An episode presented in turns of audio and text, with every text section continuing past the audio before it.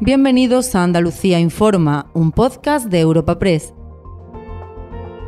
Hoy es 18 de enero y estas son algunas de las informaciones más destacadas en nuestra agencia.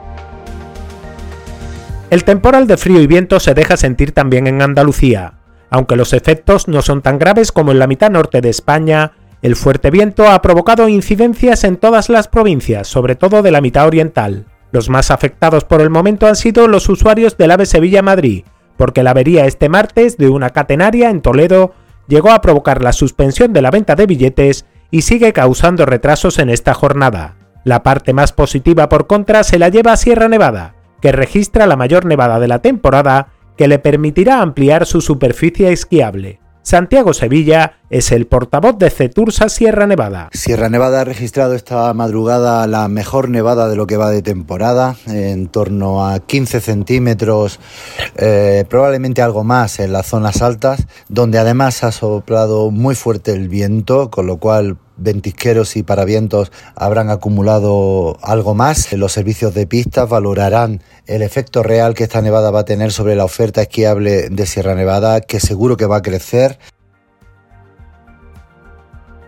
Estos retrasos en las conexiones por alta velocidad coinciden con la inauguración en Madrid de Fitur, principal cita del sector turístico en España. Allí ha acudido Andalucía con una oferta que fusiona aspectos culturales y deportivos con el tradicional sol y playa y presumiendo de buenas cifras de negocio durante el pasado 2022 en el que se ha acercado a las cifras previas a la pandemia. El presidente de la Junta, Juanma Moreno, derrocha optimismo y confía en mejorar todos los récords durante 2023 superando incluso los 33 millones de visitantes. 2022 ha sido el año de la recuperación, la cifra así lo consolida y 2023 podemos decir que si no ocurre nada extraño, si no hay ninguna variable extraña, 2023 previsiblemente será año récord de visitantes en Andalucía.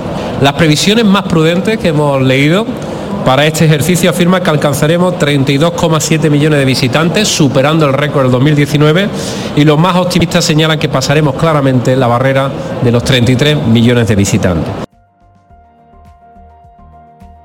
Y al cierre, las residencias de mayores siguen preocupadas por el aumento de casos COVID y ven insuficientes las medidas adoptadas por la Junta, un día después de que el comité de expertos acordase recuperar los registros de entrada y salida a estas instalaciones y recomendase el uso de mascarillas en interiores y las visitas en espacios abiertos, la Federación de Organizaciones Andaluzas de Mayores reclama a la Consejería de Salud que dé un paso más y recupere la mascarilla obligatoria para frenar el avance del COVID en las residencias. Martín Durán es su presidente. No se han adoptado las medidas eh, necesarias para evitar la propagación del previsible aumento de, contagios del virus, tanto en la residencia de mayores como eh, en la población en general.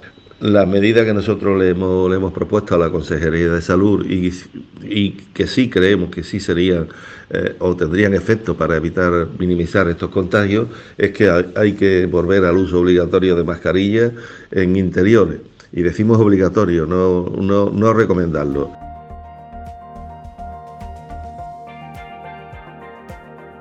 Recuerda que puedes encontrar estas y otras muchas noticias en la sección Andalucía en nuestra web europapress.es.